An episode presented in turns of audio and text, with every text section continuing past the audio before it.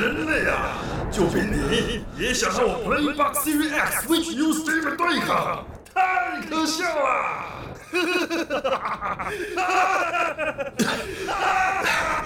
人类或许渺小又脆弱，但当我们团结在一起，就能创造无限的可能，而且还有最红值的配乐。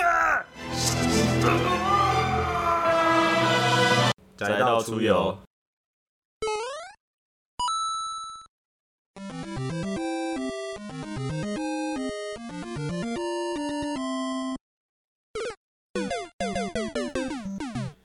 拯救地球，这个听起来很荒谬，然后就有点根本就很中二的这个主题。但大家有没有仔细的想过，如果有一天拯救地球这个重担就在你身上，你会挺身而出吗？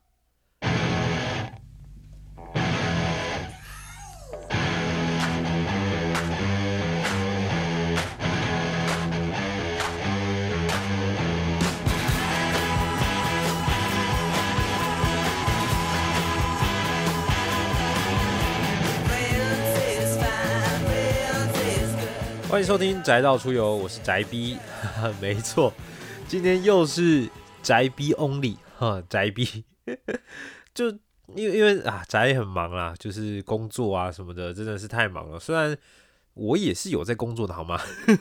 但是相对来说，因为宅真的是事务繁多，就是还是要体谅他一下。那只剩我一个人，然后我又想说应该要来录什么东西的时候，我想好久，因为上一期大家有听的话是。呃，四月是你的谎言的推荐嘛，就是一个动画推荐。因为我当然就是动画，我我的话游戏当然都宅也比较 OK，我我都会讲动画。但因为上一期才刚推了一个动画，也也很仔细的推了那个呃四月是你的谎言的那些剧情啊，那那些东西。这一集我想说，又在讲一个动画作品，也不是不行，但感觉就是上一集已经讲过了，对吧？然后随便又挑一个动画作品出来讲，又好像。不知道，因为你知道，我就是这种感觉对了就会很想讲，因为宅要出的就是一个推坑的节目嘛，就是要很有很有哎，感觉这个时候很有感觉，一定想让大家知道，我就很想讲给大家。像上一集的四月是你的谎言，就是因为刚好看完嘛，所以就很有 feel。那这一期又只有我自己一个人，我就在想说，到底要来讲什么主题呢？想来想去，想说要很有感觉的话，我想到一个，就是普泽直树。哦，这个大神，我相信如果有在接触漫画稍微多一点的人，应该都听过普泽直树这个大神的名字哦。普泽直树他有名的作品有什么？就是《Monster 怪物》，然后《二十世纪少年》（Twenty Century Boys），然后还有比较近的是那个《比利蝙蝠》。像普泽大神，我之前看到另外一个 Podcast 仔仔下班中，我曾经有提到。普泽直树这个大师哦，他不会轻易去介绍他，要好好准备一整集或者好几集来介绍普泽直树。然后那个时候我就想，也是诶，因为普泽直树这个漫画家真的是太多太多东西可以讲了，因为他的作品呢的那个深度其实是非常非常的够，就是他厉害到什么程度？他厉害到跟那个罗浮宫做合作，帮罗浮宫画罗浮宫的漫画。那那个剧情也是蛮神的啦，这样子。那我自己回来想说，哇，普泽之术，我自己最喜欢的当然是《二十世纪少年》。然后刚好我今天在找资料的时候，又不小心看到了另外一部作品。那这部作品呢，也是我很久很久以前就看过漫画的，它叫《地球防卫少年》，是漫画家鬼童墨红老师的一个作品哦。那刚好它的主题也是在讲保卫地球，跟《二十世纪少年》其实是一样的。那我就想说，哇。那这一集我知道讲什么了，这一集就来讲拯救地球这件事吧。拯救地球这个感觉，可能是在呃小说啊、漫画啊，或是动画电影里面才会出现的这个主题。而我们人，就是我们现实生活啦，通常大家不会遇到拯救地球这个这个这么大的议题在你的身上哦。但其实你仔细想想，我们做很多事情，其实都在拯救地球啊。比如说，你做最简单的好了，这个回收啊，爱护地球，大家常讲的嘛，就是减少用那些塑胶东西啊什么的。这种环保的意识，其实某方面来说，是不是就是在拯救地球？那其实现在疫情这个爆发的时节，很多的医生啊，在研发疫苗啊，或是这些治疗病人，他们是不是也是某方面的在拯救地球？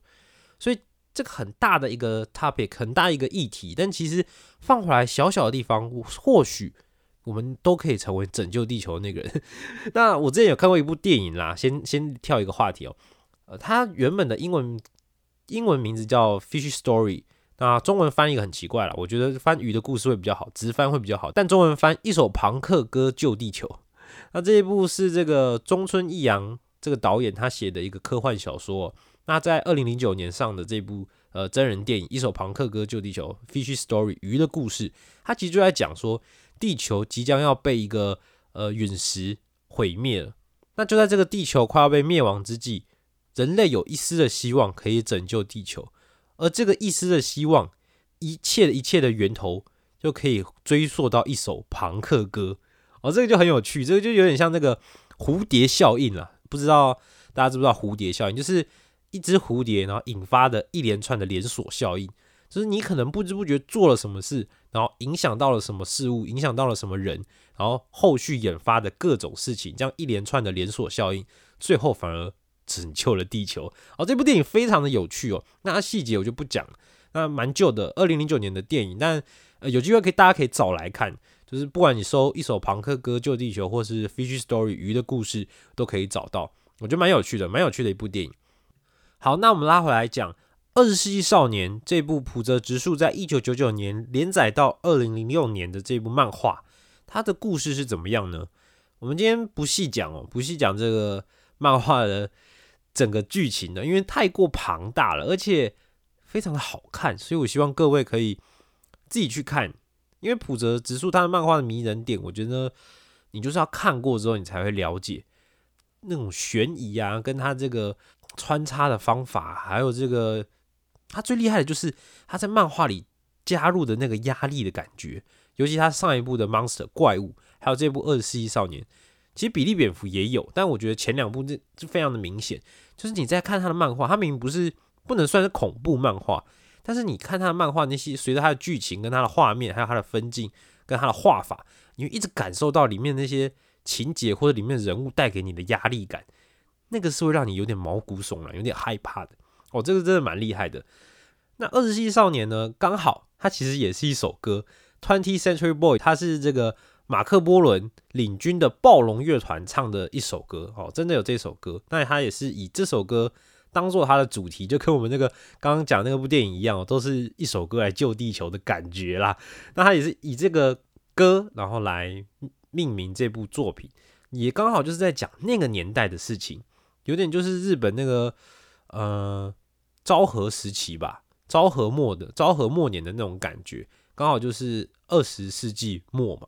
这样子，那这一群我们的主角哦，远藤贤之跟他的一群好呃好朋友，从小就是这个昭和末期的这些好朋友玩伴了，就玩在一起。然后后来到了二十世纪，呃，快要二快要接近二十世纪末的时候，他们已经长大成人了，大概就是差不多三十岁吧，三十岁左右的这个年纪。结果他们偶然的呢，发现了他们在小时候就是有点那种。时光宝盒吧，还是什么小时候玩的那种留下来的一个末日预言哦，就是里面写说哦，未来多少二十世纪末啊，可能会发生什么样的事情啊，什么病毒感染世界啊，哦，有有有点像现在的状况。然后这个巨大机器人来破坏那个城镇啊什么的，那他们就是三十几岁了，然后因为呃某一个某一个朋友当年的朋友过世，然后那一群。那一群人就成年之后，他们的小时候儿时玩伴才聚在一起，然后聊到他们曾经有这个写过这个什么拯救地球的这个预言之书，然后他们就很好奇，就去把它挖了出来，然后看到预言之书，结果他们发现现在世界上发生的一些事情跟他们的预言之书有一点像，哦，有点可怕喽，有一点像啊。后来预言之书上面预言的东西。好像一个一个成真了，哇！这个就就知道这个世界竟然真的照着他们小时候的预言走，而他们小时候预言是最后巨大的机器人会在二十世纪的最后一天毁灭世界。到底这个事情会不会发生？那到底是谁在操控这一切呢？是不是就是他们曾经的儿时玩伴？其实剧情里面有出现一个，就是有点像邪教组织的团体，然后那个团体的领导人就叫头目打击朋友，朋友的日文的意思。那那个朋友呢，就是一个穿西装，然后头直接套一个，就是把头套套一个白色布这样套住，然后画了一个眼睛跟手的符号。啊，应该那个造型其实蛮有名的，可能有一些人没有看过《二十世纪少年》，但也看过这个头目大吉的造型这样子。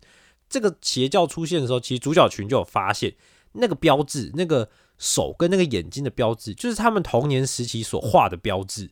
哇，所以那个人，那个叫头目大吉的人，一定跟他们童年脱不了关系，而且有可能就是操控这整个预言之书，然后这个让世界走向毁灭的那个人。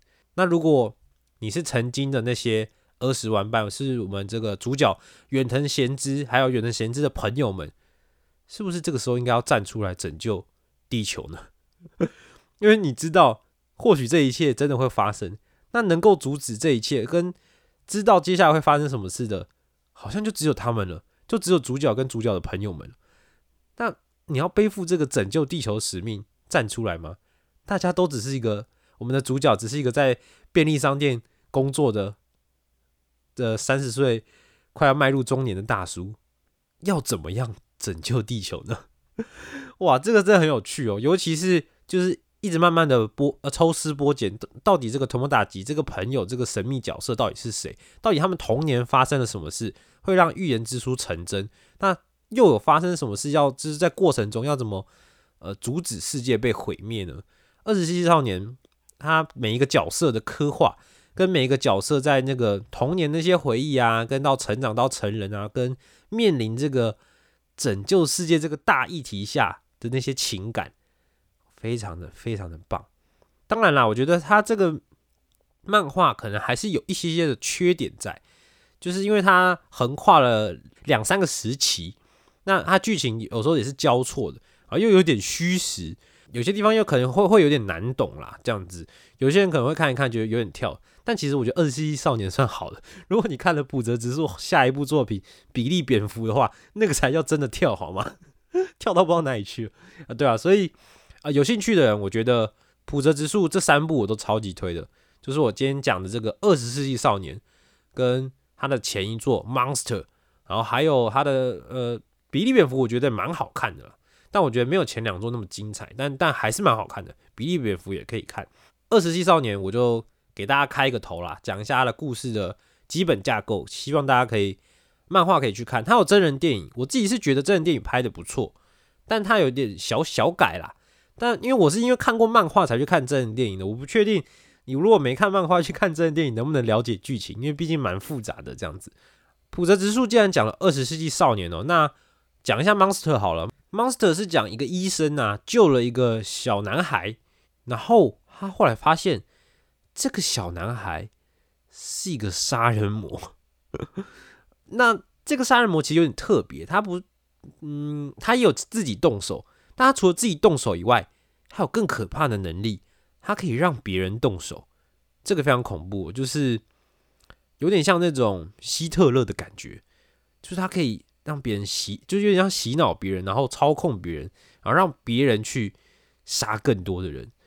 哦，那后来这个医生也发现了这件事情，就他救活了一个可能会毁灭世界嘛，就是可能很可怕的一个杀人魔。所以后来那个医生甚至被栽赃是杀人魔，因为他后来就是有些那时候杀人的那些事情，就是被被栽赃成是他做的，所以那个医生开始就。一边逃亡，然后一边寻找这个杀人魔，这个 monster 这个怪物哦，就是一方面要阻止他，然后一方面也在过程中了解这个怪物到底是怎么诞生的，为什么一个小男孩就会这样操控人心，就会这样来杀人哦。这个故事也蛮有趣的，但很恐怖哦。他的恐怖也不是那种吓人啊或血腥的，就是我前面讲的，他就是情节跟那个人物刻画。让你看的很有压力，非常的恐怖哦。那个 Monster 真的是杰出的名作。那 Monster 除了漫画以外，好像也有动画，对。但我就是真的不敢看，真的不敢看动画。那二十世纪少年目前应该是只有漫画跟电影、真人电影这样子，动画没有出，我自己是觉得蛮可惜的。它应该蛮适合出动画的，对啊，不知道什么没有出动画，有点可惜这样。那比利蝙蝠又是什么呢？比利蝙蝠就是个 更复杂的东西了。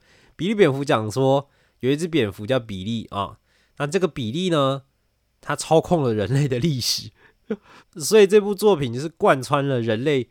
从之前的历史到之后的历史，就是一路，就因为因为也有点像我前面讲那个蝴蝶效应的感觉啊，是怎么被这个蝙蝠给影响的？哦，没有，蛮有趣的，蛮有趣的，但是因为太乱了，就是它跳过太太多东西，太太复杂，跳来跳去的，会有点看一下就嗯嗯，看到哪里去的感觉。对啊，不过有兴趣的人还是可以看了。那我建议是先从《二十世纪少年》看啊啊，看完之后你喜欢普泽老师的这个风格的话。你再去补一下怪物跟比利蝙蝠啊，都推好。那这个拯救地球、保护地球，来到我们今天，其实是我今天真正的一个想分享的重点——地球防卫少年。这个名字一听好像很幼稚，好像很很像那个特色片还是什么的会有的这种地球防卫军啊，还是什么的概念。会乍听之下还以为是一个呃很儿童向的漫画。No no no no no，地球防卫少年。超级黑，地球防卫少年呢？呃，最初是漫画嘛，这个漫画家鬼头莫红老师的漫画作品。那二零零七年又推出动画，我也是查了资料我才知道，因为我最初也是看漫画，那动画我是没有看过，但剧情应该是有稍微修改一下。我稍微看了一下，因为漫画比较直接，所以动画改 掉了一些比较太过黑暗的剧情吧，然后也有做一些呃顺序上还什么的修改。动画我是没看过，但我蛮想去补补一下的，蛮想补补看的。《地球防卫少年》到底在讲什么呢？就是讲说暑假的时候，一群少年少女因为因为自然学习的关系，就到了一个洞窟探险。这一群少年少女总共十五个人嘛，他们就遇到了一个神秘的男子，叫可可贝利。那可可贝利就跟他们说啊，他自己在研发一款游戏，然后希望他们可以一起来玩。这个游戏主要就是操控巨大机器人，然后来对抗来袭的这个机器人这样子。那这几名懵懂无知的国一少年少女就这样子以为是什么电脑游戏还是什么的，就跟他做下了约定，就签约了。哎，这很危险，你知道吗？这个小朋友不懂事哦，不要莫名其妙跟别人签约哦，这个 非常恐怖。然后呢，结果签约之后，他们就突然哎昏倒，这样醒来之后，哎，不知道是做梦还是怎么样，那个神秘男子跟那个洞窟就消失了，这样子。那大家就不以为意啊，结果后来真的有巨巨大机器人来袭了啊！这个神秘男子又再出现，然后他们就一起进去了巨大机器人里面，然后来迎战来袭的巨大机器人啊！这个神秘男子就说：“啊，那我就来示范怎么玩这样子。”那巨大机器人只要用这个思想就可以控制，基基本上就坐上一张椅子，就是你专属的这个操控的椅子，然后你用去意念思想就可以操控这个巨巨大机器人跟。对方对战这样子，他目的就是要把对方的一个类似核心的部分把它抓出来，然后打打碎、破坏掉，就可以获胜。这样。不过那个神秘的男子可可贝利在打完第一只巨大机器人之后就消失了。然后后来这名孩子就哎想说哇，有点酷哎，就有些人觉得有点可怕，有些人觉得有点酷，就是迎战这个控制巨大机器人，然后来跟对方对战。结果结果怎么了？这当然没有那么的 peace 啊哈。这些少年少女很快就发现了，这个机器人对战打完对方之后，那个人就会死。什么意思？就是如果你被选中是下一个要操纵这个巨大机器人的，当你跟对方的巨呃巨大机器人打完之后，不论你是输是赢，哦，打完之后就会死，因为巨大机器人的能源操控就是人类的生命。然后这个时候就出现了一个。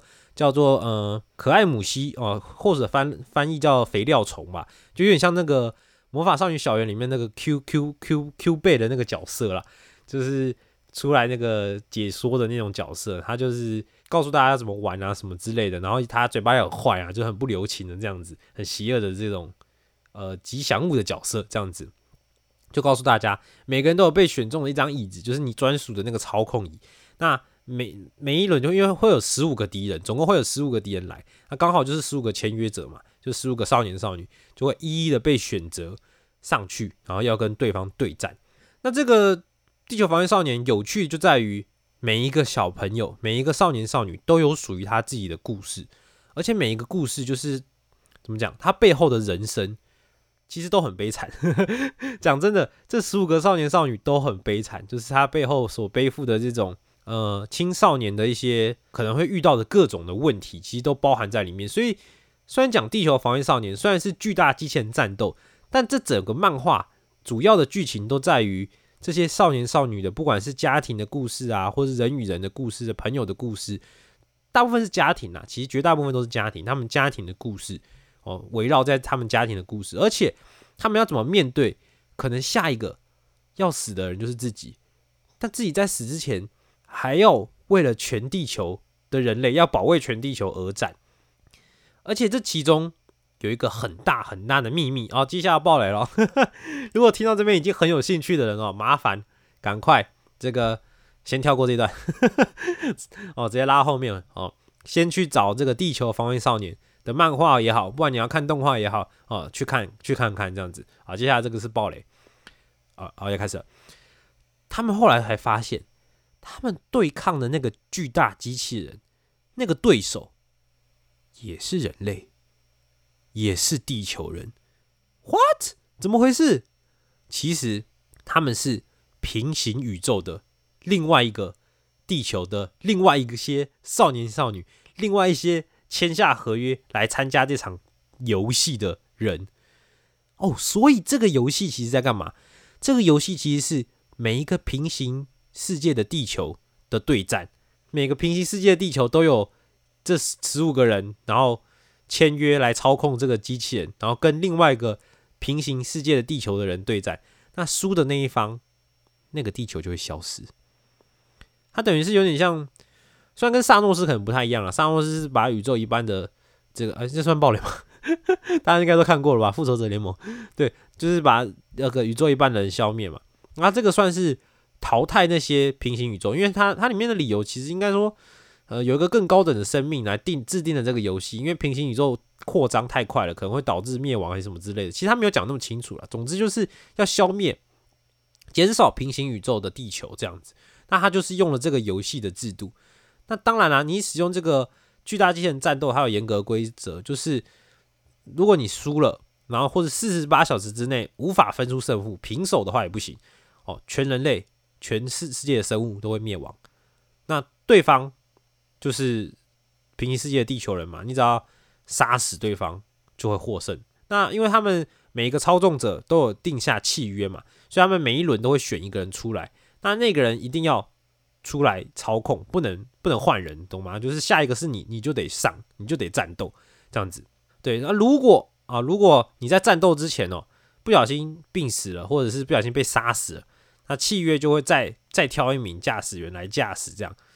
那不管怎么样啦，其实你只要战斗完，你还是会死。唯一有一个你可以决定的是，你可以决定你的尸体要在哪里。就是因为里面有很多不同的情节嘛，不同的家庭，有些人不希望被呃家人发现，他可以把你的尸体遗留在这个巨大机器人的某个角落，就不会出现这样子，不会不会，不然也也可以选择送回家这样子，就是这样安排那。啊，非常黑暗哦！这个剧情其实这个设定非常的惨绝人寰了，就是你你在打的那个对方，你不挺身而出保卫你的地球，就是全部的人跟着你灭亡。但如果你战胜了对方，那你是杀了一整个地球的人类，你是杀了另外一个平行宇宙的千千万万的人。Oh man！这么鬼畜的设定到底是怎么想出来的？但其实最鬼畜的也不是这些设定，最鬼畜的是这十五个少年少女的人生。听到这边的人都是那个已经被暴雷的嘛？我就随便讲一个其中一个呃少女的故事好了，给大家听听看。这十五个少年少女里面有一个叫本田千鹤的女生哦。那这个女生呢，就是那种很标准的，长得很漂亮啊，眼上还呃。眼睛下方还有个爱哭痣啊，通常那个动画里面有爱哭痣的都是超超正的，就是那种班上那种很很文静、很清秀的那种女生这样子。那千鹤的家庭其实很幸福，就是一个很普通的幸福家庭。他的母亲很很慈祥啊，然后父亲也很有趣啊，然后有一个能干的姐姐，所以照理来说，我们的千鹤应该是一个很幸福又很快乐的少女才对。但是因为青春期的她，其实对于这个姐姐实在是太过能干了，太光芒太过耀眼了，所以他对他来说有一种因为姐姐的关系有一种不被肯定的失落感跟不安感，所以导致他跟家人有点疏离嘛，有点不和的感觉。简单来说就是呃很缺乏安全感，而且又很想要被肯定这样。那这个时候他刚好遇到了一个呃新来的老师，那那个老师呢就有肯就是算是。很支持他，然后很肯定他这样子。那对于这种呃年轻的小女生来说，这种帅气的年轻老师，当然就变成这个倾慕的对象啦。所以最后也发展成了师生恋。千鹤就是在老师那边得到了关爱跟肯定，但是其实这个老师只是想要占有他的身体。这个老师其实就跟那种。就是可怕李帆的老师是一样的，就是想要占有他的身体，甚至漫画版好像跟动画版不一样，动画版好像稍微改的和谐一点，漫画版甚至他把千鹤直接带给一群男人，然后那样那样那样那样，然后 这个如果嗯不知道哎，如果你在这个样的剧情看到，其实是觉得很很可怕的，你不会觉得呃你不会起色心，你反而会觉得很可怕，就是。哇，真的对一个女生做出这样的事情来吗？这个老师啊，就是个人渣，就是这样子弄完千鹤之后，他就去又去找别的女生下手，这样别的女学生下手，这样怎么可以有这种老师啊？反正后来千鹤发现她怀孕了，肚子里还有了另外一个生命，而且还是一个玩弄她、让她心碎的那样的人。那他也就是在那个时候得知要。下一个要操控这个巨大机器人的就是他，所以他刚好就想借着机器人的力量来报仇。就在报仇之际呢，他发现了，呃，他姐姐竟然跟这个老师在一起，有有没有这么狗血？反正这时候他本来要杀的老师的时候，他姐姐就出现这样子，然后他就现身，就是我们钱鹤也就现身在姐姐的面前，然后就说：“这个不要阻止我杀了这个老师。”不然我连你都要杀掉。然后他姐姐就说：“就是如果你要我跟老师分手什么的，都都没关系，这样子。但是他不，他呃，他觉得千鹤不应该杀人。但如果千鹤甚至要就是为了这个，甚至要杀了他的话，他也会包容，也会接受这样的千鹤。哇，这句话就是 让千鹤整个直接下不了手，他就直接回到了这个巨大机器人里面。那那时候因为。其实已经很紧张了，因为对方的机器人已经一直攻来啊！如果不打的话，哎，不是只有这个老师或姐姐的问题，也是整个地球人类都会灭亡哎！所以其他的少年少女们，也就是一直督促他说：“赶快上啊，要赶快迎战啊！”这样子，那他也是那一刻，本来其实他觉得根本就无所谓。其实很多在操控这个巨大机器人的少年少女，很多其实大家都觉得，都到了这个时刻，我都要死了，保卫地球。好像也不是最重要的事情，但是每个人都在最后要是就是面临死亡的那一刻，去检视自己的生活、自己的家庭、自己的人生的时候，总会找到那个需要自己站出来、需要自己挺身而战，然后可以为了他而保护地球、为了他而死的那个理由。他对千鹤来说，他最后还是放不下他姐姐，虽然他姐姐可能是他让他变成这样的一个原因，但他一直以来。或许也只是要姐姐的一个肯定，至少他可以为了他姐姐而拯救地球。那结局就是打败了对方机器人。那千鹤决定把他的尸体留在这个巨大机器人里面。唉，这只是其中一个，其中一个少女的故事，里面还有另外的十四个少年少女，然后每一个都 每一个都蛮惨的。对啊，就这部迷人的地方就在这边啦。就是我们真的可以问一下：当你今天是那个被选中的人，有什么理由会让你挺身而出？有什么理由会让你奉献自己的生命，也要保卫地球？对我觉得，尤其对这一部来说啦，地球防卫少年、少年包其实包含少女啊，就是那个年纪的人。他们关心的是什么？他们在乎的是什么？他们并还没有在社会上闯荡啊，还没有那么多人生历练。他们面临死亡的时候，每一个人的心境是怎么样。这部非常值得大家去看一下，不管是漫画也好，或是动画也好。动画我还没看呢，我自己之后希望也可以就是把它补完这样子。地球防卫少年啊，在这里跟我节目一开始讲的一样啦。当然，每个人不可能不一定啦，说不定哪天真的要拯救地球也不一定啊。就是会遇到这么直接、这么大的一个议题啊。但是从小事情上啊，我们我们或许都可以为地球尽一份心力，或许都能成为那个拯救地球的一个小螺丝，一个小小的关键哦，对啊，说不定一首歌，好简单的一首歌。就会成为拯救地球的关键，这样子。好，那今天的这个作品哦，希望可以推荐给大家，让大家有兴趣可以去看看。那普泽直树当然是希望大家三部作品都可以看。那地球防卫少年呢，也是非常希望各位哦可以好好的来拜读一下 哦。但是那个心情太糟的话，先不要，我怕你那个太黑暗了，承受不了。心情太糟的先不要啊，这个。这个准备好调试好心情的时候，我们再来看一下这种稍微黑暗一点的这个人生议题一些探讨的这个作品，这样子。好的，那这周也有粉丝来信哦，就是我们的我妻有奶哈，非常感谢忠实粉丝，他有来信分享上一集的心得。我还发现哦，我们 Apple Podcast 上面有人就是有写评论哦，他是针对之前那个动画大师那一集的评论啊，但我蛮久之后才看到的哦，我来念一下他的这个评论。看你的名字，看到改变人生，Chocobo 吗？我不确定，C H C O O B O。他他写的这个评论，我看你的名字，看到认识现在的老婆了。那时候情商中，我必须一直反复去电影院看电影疗伤，接着看电影也不够，开始去 P 站找同人漫来看，光看还不够，便开始争取作者同意翻译同人漫啊，翻着翻着，在圈内变得有点名气。啊！直到《刀剑神域》电影上映后，老婆发表心得文，并在文末征友。那时候我并未注意到，但是因为翻译的关系，让大家知道我在找对象，就有人提议我回去回应真友，结果就变成现在的老婆了。哇塞，这个好励志哦，对不对？这个宅到交到女朋友，哎，那时候我看到那个评论哦，就很兴奋的发给宅 A 看。你说看人家是怎么交到？女朋友，然后变老婆的，学学啊！但我后来又看了一下，仔细看了一下，我说，不对啊，你这个应该叫做看了《刀剑神域》认识老婆才对吧？我不过我想，他应该是因为你的名字开始，然后才去接触比较多大量的动漫动画的啦，或动漫电影啊什么之类，动漫相关的东西，所以进而最后才认识他老婆，应该是这个意思吧？好好哦，但我觉得能找到这个。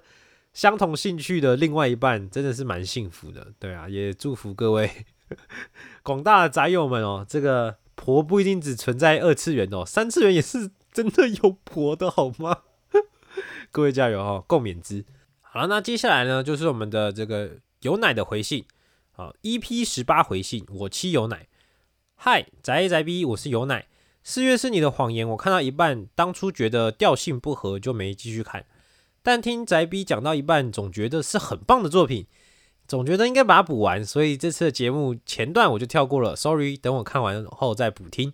啊，关于 OSU 的部分，我觉得宅他他写宅 B，但其实是宅 A 介绍的，他应该打错了，果然是很容易搞混，是不是？宅 A 宅 B，我觉得宅 A 介绍的很好，啊关于谱面和一些模式的事情，我之前也试着聊过音乐游戏，但因为聊的范畴很广，在 OSU 上就没有停留这么久。可以听到有人聊 In Game，真的很兴奋。OS 其实最早算是抄袭哦压忍应援团这款 NDS 上有出现的游戏方式，所以一开始滚球的时候还会有哔哔哔的声音，那就是应援团的口哨声。直到后来慢慢改版，甚至有看板娘等等。我有一个朋友就是接水果特别强哦，真的不要小看接水果模式。我自己则是玩到后面偏好 Mania 模式，Mania 吗？应该没听说，在不在 啊？因为自己是从 DJ Max 起家啊，对于下落按键的玩法比较上手啊。玩音乐游戏就是不断的超越自己的过程，同时对于自己的上限和无法突破的障壁会非常的无力，也没有人可以帮你。很多音乐玩家都是孤独的，喂，好帅哦，孤独的音 game 玩家啊。然后绘图版真的很赞啊，当初除了电绘之外，很大部分购买的原因就是为了玩欧斯买的。啊，说说到宅 A 手差点受伤，因为我主要玩的机台是 RB 啊，里面会出现要做到杀球这个动作，需要手指快速滑动界面来把这个拍点滑出去变成杀球。我之前去打大型机台也是太用力而杀到这个指甲缝裂开而流血，哇！但这个缠上透气丝带还是不怕死的继续打，太猛了吧！啊，说到音乐游戏哦，最近的节奏医生真的是非常沉浸式的音乐游戏，我觉得算是这几年来最厉害、最有创意的音乐游戏了。推荐宅 A 宅 B 一定要去玩玩看，它甚至中间会出现很狂的游戏体验。之前和朋友比较有空的时候，会一起约一约打音乐机台。打一两个小时之后，一起去吃饭、喝个饮料、聊天，因为这个共同的兴趣把大家聚在一起，我觉得是很棒的一件事情。好，感谢我妻有奶的来信。其实那一天是我讲四月是你的谎言讲太久了啦，所以只让这个仔讲到二十一款音 game 而已。他其实也有玩过一些其他的啦，有机会他应该会再跟大家来介绍他还玩了哪些。那我看有奶真的是很猛呢。玩了好多的好多 in game 的感觉哦，但我真的蛮佩服，就是去这种打大型机台玩 in game 的那种人，真的是每次看到都觉得瞠目结舌。你们的手到底是 是是怎么在运用的？但我相信，我相信玩那个一定会有职业伤害，毕竟要练到那个程度，然后又是那样的动作啊，那样的去打击机台，真的很容易有职业伤害，也是要蛮小心的。那之前我也是有跟。一些朋友，他们他们蛮喜欢去玩那个类似跳舞机的东西哦，不知道这个有奶知不知道？就是那个地板会有那个亮光啊，然后就是在那上面跳的这样子。那我是完全不行，我只是陪，我只是陪玩而已。我对于这种，说来惭愧，我以前明明就是管乐团的，就是吹吹乐器的，但是我这个节奏感还什么的，真的是完全没办法应用。那节奏医生有奶讲的这个，感觉蛮有趣的。我有机会的话，我跟仔看有没有机会一起再去玩玩看这样子。那有奶推荐我去看那个本田小狼，我有看了，真的是这种番就是轻松疗愈嘛。这个新番我觉得还蛮多有趣的，有机会再跟大家分享吧。今天的节目也接近尾声了，如果你曾经就看过普泽直树，然后有什么心得可以跟我们分享的，或者是你对于保卫地球、地球防卫少年这些东西，你还有很多。哦，相关的作品啊，什么之类的，也都可以寄信到我们的信箱哦，indorsy 点二零二零小老鼠 gmail i n d o o r s y 点二零二零哦，小老鼠 gmail 点 com 可以寄信来这边，或是搜寻我们的 i g 宅道出游 f b 宅道出游，就打宅道出游就找到了哦，可以在上面有时候有些线动啊，有些发文啊，可以来留言啊，YouTube 频道。啊，YouTube 频道也有的只是这个更新速度可能比较慢一点，对 吧？这个也有也是有影片的啦，那各位也可以来看这样子。我是宅 B，如果拯救地球想一首歌曲的话，你会想要什么？七彩的微风侧着脸轻轻吹拂，让流走，流的不是你，珍珠美人鱼。七彩的微风侧着脸轻轻吹拂。